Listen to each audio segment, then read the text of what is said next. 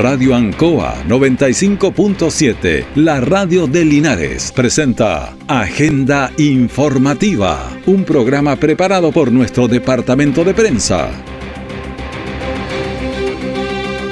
¿Qué tal? ¿Cómo están? Muy buenos días. Bienvenidos a Agenda Informativa de la Radio Ancoa, edición de este día viernes 21 de julio de 2023. Ya llevamos 30 días de invierno. Bueno, Pasamos a las informaciones de las últimas horas preparadas por el Departamento de Prensa de Radio Ancoa. Titulares para la presente edición. La región se prepara para un nuevo sistema frontal que trae unos 50 milímetros de agua y que se inició anoche. El tren retomó su servicio Santiago Talca Linares con cuatro frecuencias diarias, dos de ida, dos de vuelta. Ministro de Agricultura destaca apoyo del gobierno al sector agrícola. El detalle de estas y otras informaciones ya viene. ¿Ya miraste a tu alrededor? ¿Está todo bien? Mira de nuevo. Somos la familia Miranda y siempre estamos ojo con el acoso en el transporte público. Porque el 85% de las mujeres en Chile ha vivido situaciones de acoso en el transporte público. Sabemos que son muchas, pero somos más quienes siempre estamos atentos para identificar estas conductas y combatirlas. Conoce más en familiamiranda.cl. Únete a, nuestra, gran, familia. Ministerio de Transportes y Telecomunicaciones, Gobierno de Chile, presentes por un mejor futuro. Todo el acontecer noticioso del día llega a sus hogares con la veracidad y profesionalismo de nuestro departamento de prensa. Agenda informativa. Y estamos ya en línea directa con el diputado Jaime Naranjo. ¿Cómo está, diputado? Un gusto de saludarlo. Igualmente, Raúl, un gusto saludarlo a usted como también a todas las personas que nos acompañan hasta ahora en Radio Ancoa. ¿Está aquí en Linares o no? Quiero saber si le llueve o no le está lloviendo, porque aquí no está lloviendo. Hemos, hemos estado aquí en Linares toda la semana, incluso acompañamos al ministro de Agricultura el otro día en La Puntilla, eh, donde se entregó alimento para los animales. Y en ese sentido, Raúl, creo que el gobierno ha actuado bastante rápido para ir en auxilio de los productores agrícolas. Se están las distintas comunas entregando apoyo a los animales ayer se entregó en Colbún, estuve el otro día, ayer estuve en Chanco también, entregando apoyo a los productores, a los frutilleros, y eso hay que reconocerlo y valorarlo, y además que la encuesta FIBE se ha hecho de manera bastante masiva y se le está depositando la plata de acuerdo a lo que corresponda. Así que en ese aspecto eh, eh, hay que reconocer y valorar el esfuerzo que ha hecho el gobierno. Por cierto, todo lo que es la mejora de infraestructura vial eso va a demorar un tiempo más y, es tal vez lo más complejo y difícil que estamos viviendo. Una de las cuestiones bastante urgentes son los canales de regadío, que lo hizo pedazo los desbordes de los ríos, y a regar hay que empezar ya por eh, septiembre, así que tenemos, o sea, dos meses para hacer todo ese trabajo. Efectivamente, todo lo que es la infraestructura de riego, de, canales, se deterioró bastante, así que en todo lo que es inversión de, de más largo aliento, es lo más complejo que tenemos, la vial y la de riesgo. Lo tiro un, tema, un tema medio complicado. Eh, ¿Qué pasó con los computadores? ¿Se aparecieron? Eh, ¿Qué pasó con la caja fuerte? ¿Usted le presta ropa al ministro o lo deja así? No? Mire, yo tengo una buena impresión de él. Es una persona honesta, correcta. Lo que pasa es que tiene un carácter y una personalidad un poquito compleja. Y eso muchas veces acarrea problemas. ¿Le va a hacer la cuenta? yo creo que le están pasando la cuenta mucho. Eh, él no era una persona muy amistosa, por decirlo de alguna manera, muy de diálogo, de cercanía con el resto. Y creo que de alguna manera algunos le están pasando la cuenta por ese distanciamiento que tenía como de mirar de arriba para abajo. Y, y pero pero creo que hay una persecución abiertamente política hacia su persona no simpatiza en el mundo político su, su, su forma de ser. Y creo que hay por ahí mucho ruido en relación a eso.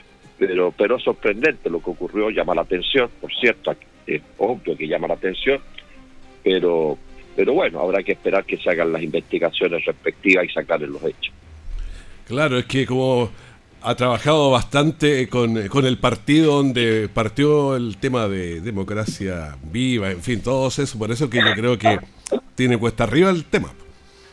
Así es, hay muchas cosas que se pueden vincular, que dan eh, espacio a la imaginación, a, imaginarse cosas, que mire qué raro, que ahora los computadores los, pillaron. Bueno, se, presta el ambiente y los hechos para poder eh, hacer especulaciones más allá de lo que a lo mejor son. Pero esperemos que, que todo esto se aclare a través de los mecanismos de justicia correspondientes. Pero sabe que hay algo que me interesa harto, que tiene que ver con las pensiones, cómo va todo eso. Ahí están discutiendo mucho. ¿Usted me puede aclarar eso? Mire, eh, Raúl, qué bueno que podemos conversar esto para hacer claridad, porque creo que ha habido mucha confusión y bueno, en, alguna medida tampoco a veces los ministros son muy claros para explicar lo que pretenden, no son muy pedagógicos. Pero, pero digamos lo siguiente, hoy día tenemos un sistema de pensiones que, principalmente son la AFP y todas las personas son rehenes de estar en la AFP. No, no existe la posibilidad de yo salirme de la AFP y poderme ir a un sistema distinto. Pues bien, lo que plantea el gobierno es que la gente va a tener libertad para salirse de la AFP y va a haber otro sistema de pensiones mixto, público-privado y público. Entonces usted va a elegir si usted está contento de seguir en el sistema de la AFP, se queda ahí. Si a usted no está contento y, no le gusta el sistema de AFP porque encuentra que su pensión es muy bajita lo que le pagan, va a sacar sus fondos y los va a trasladar al otro sistema que puede ser mixto, público-privado o bien público. Y ahí va a tener su sistema de pensión eh, y ese sistema de pensión, es decir, vamos a tener, por decirlo de alguna manera, tres sistemas de pensiones. El privado, el mixto, que va a ser público y privado los dueños, y el público. Y cada uno pone y deposita su plata que es de él, no es más que de él, y nadie se la puede tocar para poder conseguir. Ahora, por cierto, cada una de estas eh, eh, sistemas de pensiones tendrá que sacarle rentabilidad a esos fondos que van a que pertenecen a usted para poder aumentar su pensión. Y ahí la persona va a elegir eh, cuál, le, cuál le ofrece mejor pensión. ¿Dónde está el inconveniente? que se ha generado, en el 6% adicional que se va a empezar a cobrar. Entonces, ¿cuál es la, la discusión? Que hay algunas personas que quieren que ese 6% solo vaya a las cuentas individuales. Pero ¿qué es lo que ocurre? Si nosotros queremos mejorarle las pensiones a los actuales jubilados y a los que vienen, se requiere un componente de solidaridad, es decir, que haya un fondo solidario y en ese fondo solidario que se van depositando ahí las plata, se le puedan mejorar las pensiones a los actuales jubilados y a los futuros. Y ahí la discusión es, ¿acaso de ese 6%, el 3% va al fondo solidario o bien el otro 3% va a las cuentas individuales? O bien puede ser un 4% al fondo solidario, un 2% a las cuentas individuales. Lo que hay que tener claro eh, Raúl, es que si no se crea un fondo solidario, las pensiones actuales y futuras no van a ser buenas. Se requiere un componente de solidaridad y en ese sentido son las generaciones más jóvenes las que aportan, contribuyen para que sus papás y sus abuelitos puedan mejorar significativamente sus actuales pensiones o las futuras pensiones que puedan recibir. Y yo, yo espero que lleguemos a ese acuerdo de que haya un, fondo solidario y que un 3% vaya a las cuentas individuales y el otro 3% a este fondo solidario para mejorar las actuales pensiones y las futuras pensiones. Estimado diputado, yo estaba pensando mientras usted hablaba de que las personas pueden elegir entre un sistema y el otro, pero el año 81 también se podía elegir uno podía quedarse en el sistema antiguo o ir a las AFP. Pero la AFP le decía, si usted se cambia para acá, tiene un bono de reconocimiento que va a ser de varios millones que usted puede disponer de él. Además, estaba pagando, no recuerdo bien, si era un 20%, ahora va a quedar pagando un 10%, le sube el sueldo de inmediato un 10%, una publicidad que va a tener todo su sueldo cuando termine. Entonces, ¿qué posibilidad tiene la persona que no tiene los conocimientos de saber cómo va a venir la mano después? Claro, eh, eh, eh, hubo en el pasado, porque la idea era terminar con el sistema público de pensiones, hubo todo un sistema de, de incentivos y atractivos para que la gente se fuera al sistema de privado. Y publicidad mucha, muy, muy convincente. Eh, exacto, y eso hoy día que ha quedado demostrado que no, no el sistema de la FP hoy día no está entregando buenas pensiones. Está claro, entonces a la gente, porque tiene que ver un poco con la rentabilidad y cómo funciona el sistema. Hoy día, cuando la FP tienen pérdida, los dueños de la FP también ganan, porque ganan a través de las comisiones. Entonces, ¿cómo hacemos un componente hoy día de que permita que cuando haya pérdidas todos perdemos y cuando haya ganancias las distribuimos lo más equitativamente posible. Y por eso la idea es ofrecer la alternativa a la gente.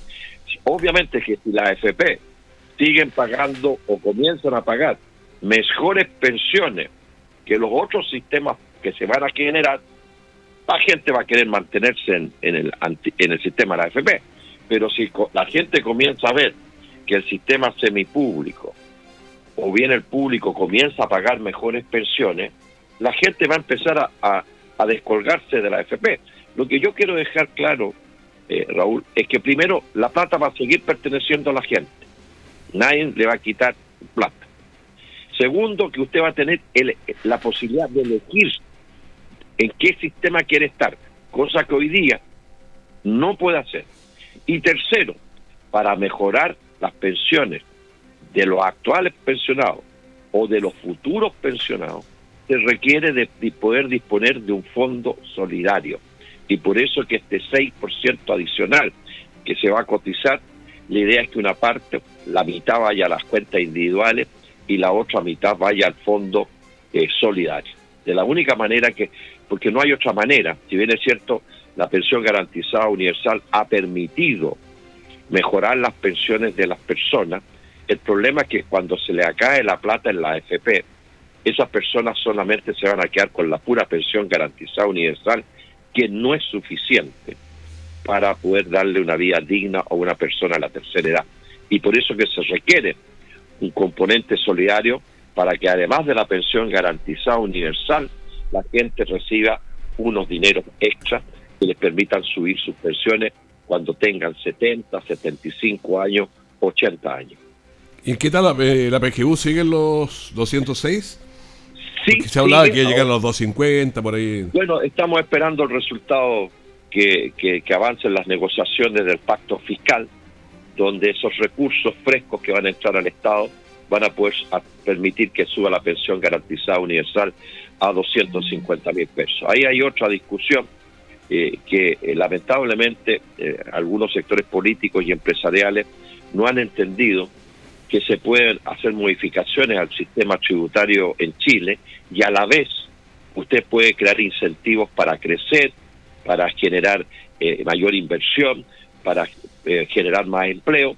Entonces ellos creen que no pueden ir de la mano esto. Esto perfectamente puede ir de la mano y en muchos países del mundo está más que comprobado que usted puede modificar el sistema tributario y a la vez dentro de la propia modificación que le hace al sistema tributario, crea incentivos para el crecimiento, incentivos para la inversión y crea incentivos para generar fuentes de empleo. Y en eso se está discutiendo y yo espero que lleguemos a un acuerdo ahora en julio. Diputado Jaime Naranjo, muchas gracias por esta conversación con nosotros aquí en la Radio Ancoa. Muy bien, un gusto saludarlo, hasta luego y un saludo cariñoso a todas las personas que nos escucharon. Hasta luego. Hasta luego, muchas gracias. Estamos en esa conversación actualizando conocimientos eh, de lo que está ocurriendo en el Parlamento, especialmente con estas leyes. Aún tenemos música chilenos. Programa dedicado al mundo agrícola en Radio Ancoa de lunes a viernes desde las 12 horas. Reforzamos nuestra identidad.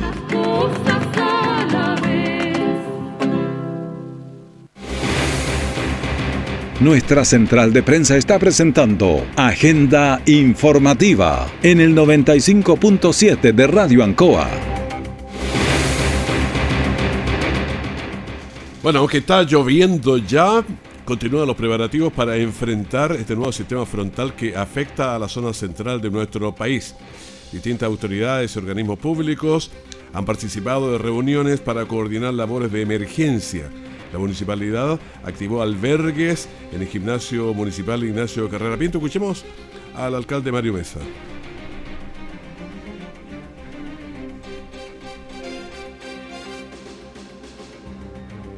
Sí, tenemos albergues habilitados, no solamente los albergues de las personas en situación de calle, ya existen dos albergues que, eh, están acogiendo a más de 60 personas. Tenemos un albergue para personas damnificadas producto de este frente de mal tiempo que está en el gimnasio Ignacio Carrera Pinto. Tenemos más de 70 personas que le estamos alimentando, donde hay calefacción, estamos eh, con desayuno, almuerzo y comida por la tarde. Y también nos hemos preparado para los distintos albergues que con, ocasión de las lluvias se, suelen generar. Yepo, Peñasco, Yancanao, Maitenes, También el establecimiento educacional, los básicos podrían ser albergues transitorios con, ocasión de este frente de mal tiempo. Por otra parte, la delegación provincial también afina detalles para enfrentar el mal tiempo. Escuchemos a Priscila González, delegada presidencial es muy importante señalar que eh, tenemos que hacer un llamado a la población y a la prevención y es por ese motivo que el llamado a la población es a evacuar cuando la autoridad así lo indique, no hacer caso omiso de estas señales de alerta que se den a través de redes sociales, que se den por equipos que anden en terreno y por otra parte recordar que cuando hay una alerta SAE, cuando suena el teléfono es momento de evacuar, no me puedo quedar en el lugar en el que estoy, tengo que buscar un lugar seguro. Escuchemos también a Alejandro Boetiger que señaló lo siguiente. Estamos con, bajo la declaración de zona de catástrofe, por lo tanto hay una preparación permanente, mantenemos alerta roja desde ya prácticamente 20 días que se generó la activación, por lo tanto hay un monitoreo permanente, reforzamiento de turnos, reforzamiento de la entrega de información a los encargados comunales de emergencia, a los organismos de protección civil, en realidad a, todo el sistema y tratando de llegar también eh, directamente a las juntas de vecinos para que también nos ayuden a difundir en los sectores más apartados las condiciones climatológicas que se presentan este fin de semana. Bomberos y personal de vialidad también están preparando su personal para las salidas a eventuales situaciones de emergencia. O sea, ya están listos y escuchemos lo que dijo Carlos Retamal, comandante de bomberos. Acabamos de recibir una alerta roja para la zona, entonces estamos en constante preocupación a raíz de lo sucedido eh, semanas atrás con estos frentes de mal tiempo que azotaron nuestra comuna. Para esto queremos indicar que hemos tomado medidas de contingencia en nuestra institución eh, durante el día jueves, viernes y sábado hemos dispuesto guardias preventivas para todo lo que tenga que ver con la atención de emergencias que sucedan en nuestra comuna. También escuchamos a Marcos Campos, que es el director de vialidad que pasa con las zonas rurales, los puentes, los caminos.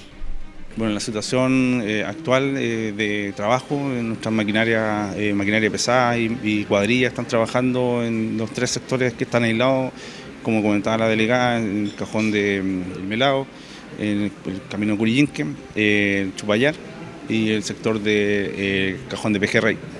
Eh, estamos con todas las maquinarias dispuestas, trabajando arduamente, fin de semana incluso, para poder dar conectividad rápidamente a la zona. Bueno, hay que estar atentos a toda la zona porque todos son importantes los trabajos de seguridad en las zonas de aquí de la ciudad, pero también en la precordillera. Escuchemos al coronel Rodrigo Serrano, director de la Escuela de Artillería. La verdad es que no hemos dejado de estar desplegados desde que surgió, eh, la primera emergencia. Eh, el centro de operaciones, en coordinación con las autoridades civiles, Senapred se ha materializado desde la Escuela de Artillería.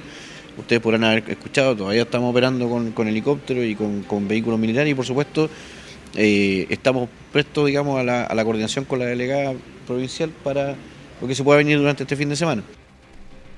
Bueno, estamos atentos a todo esto y escuchamos al capitán David Fuentes Palma, prefecto de Carabineros de Linares. Se nos viene complejo el fin de semana, hay harta actividades, no solamente lo que tiene que ver con, la emergencia, mantenemos también un partido programado para el día de mañana, eh, mantenemos también los servicios policiales operativos dentro de la comuna, pero también hemos tenido que desplegar gente en aquellos puntos críticos que están asociados a la emergencia.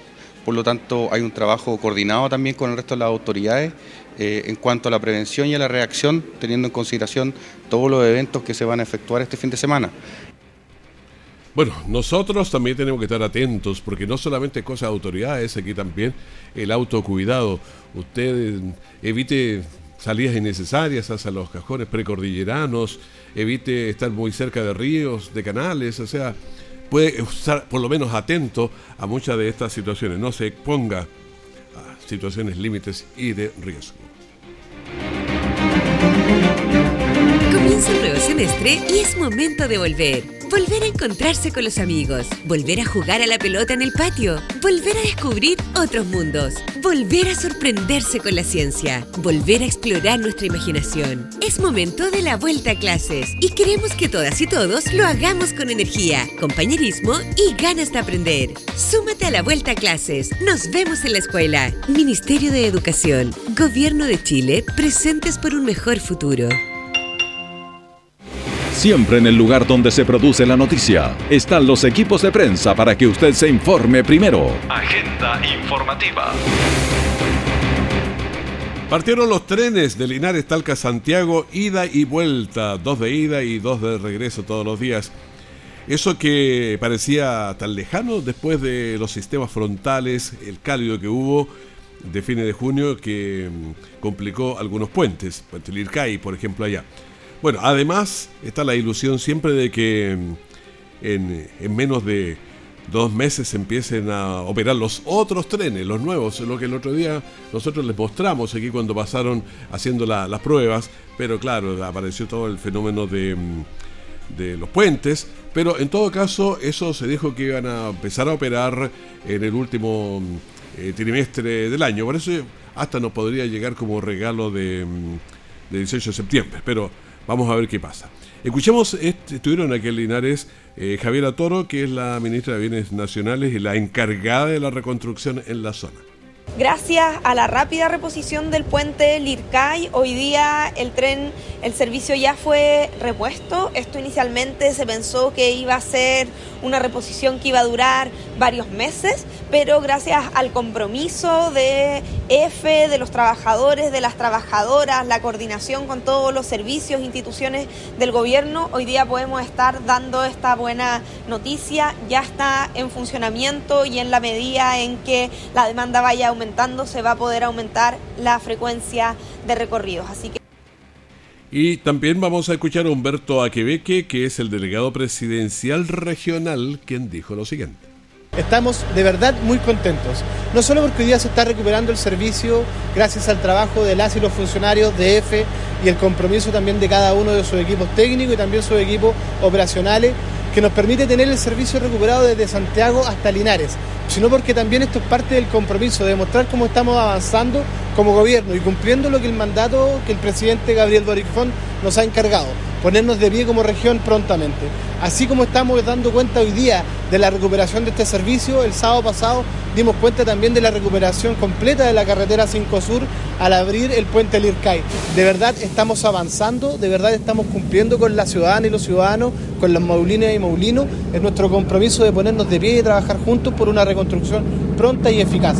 Así que reiteramos nuestros agradecimientos a los equipos EFE, a la Sereni de Transporte, por cierto a nuestra ministra que hemos estado recorriendo estos días varias comunas además y ella ha solicitado algo que para nosotros como delegación y como gobierno en la región del Maule es muy importante.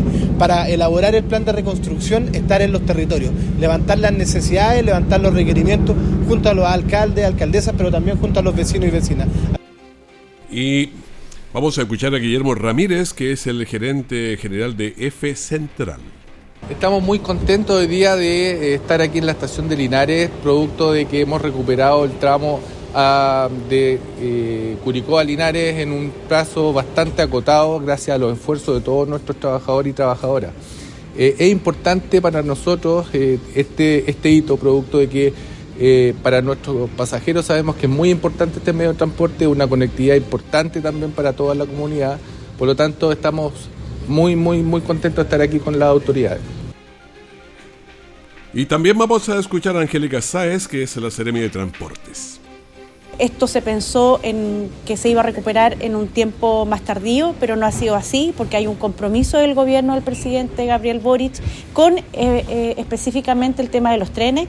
Vimos ayer al presidente, ¿cierto?, en sus redes sociales que iba viajando hasta París donde él hace una connotación de cómo se disfruta el viaje en tren, de cómo uno puede trabajar, eh, eh, eh, trabajar en el tren, puede disfrutar y además hace una rememoranza histórica de cómo los trenes en Chile han hecho un aporte a la contribución de la conectividad. Así que estamos muy felices y agradecemos el compromiso de todos los servicios públicos y todas las autoridades para que esto llegue a todos los ciudadanos y ciudadanas. Bueno, andar en tren entonces en el presente ya es una maravilla, pero tiene un montón de evocaciones del pasado y también nos proyecta al futuro con nuevas líneas de trenes. Así que mm, nos alegramos por esto que ya está funcionando entre Santiago y Linares. Agenda informativa para ustedes todos los días en este horario con toda la información. La agricultura ha sido golpeada en varios frentes, obviamente los desbordes del río que destruyeron los canales, pero no podemos olvidar el tema de los fertilizantes cuyos precios han fluctuado a niveles prohibitivos. Pero escuchemos al ministro de Agricultura, Esteban Valenzuela, quien dijo esto. Respecto a los fertilizantes para la agricultura, recordar que el año 2022 fue un año excepcional, fuera de toda norma. Habían, se habían triplicado los precios de los fertilizantes, felizmente han bajado el glifosato y también la uria en torno entre 50 y 60%. Bueno, esta pregunta nosotros se la enviamos directamente al ministro, eh, hablando efectivamente del tema de los fertilizantes. Y la, pregunta que le hicimos también es qué instrumentos concretos eh, pueden acogerse los postulantes de los agricultores de Linares que han sido tan fuertemente afectados. Sí, esa es la pregunta al ministro y esta es la respuesta. ¿Cómo podemos ayudar en fertilizantes? Por tres vías. Uno, aquellos agricultores que se vieron afectados por las inundaciones, se les va a entregar un bono de reactivación económica que es de libre uso, tienen que rendirlo. Y ellos allí pueden optar por fertilizantes. Segundo, postulen al programa de cultivos tradicionales de INDAP en todas las regiones entre Santiago y la, zona sur. Allí se focaliza los cultivos tradicionales y por cierto desde Linares pueden participar como se ha estado eh, apoyando, por ejemplo, al sector arrocero. Bueno, ahí tenemos la respuesta bien directa a lo que es Linares entonces de parte de el ministro Esteban Valenzuela sobre el tema de los fertilizantes especialmente. Le pedimos agenda informativa, primer bloque de la gran mañana de la Radio Ancoa. Manténgase aquí en sintonía. Tenemos una mañana con varias entrevistas. Estaba mirando la pauta, bien buenas, interesantes sobre el, hay un tema que quiero adelantárselo un poquito que tiene que ver con los niños, con los aprendizajes, cómo estamos. Hay unos buenos antecedentes que lo vamos a conversar con una persona eh, que sabe mucho de esto, que tenemos este contacto. Y en cualquier momento también la información de último minuto. Que esté muy bien, muchas gracias.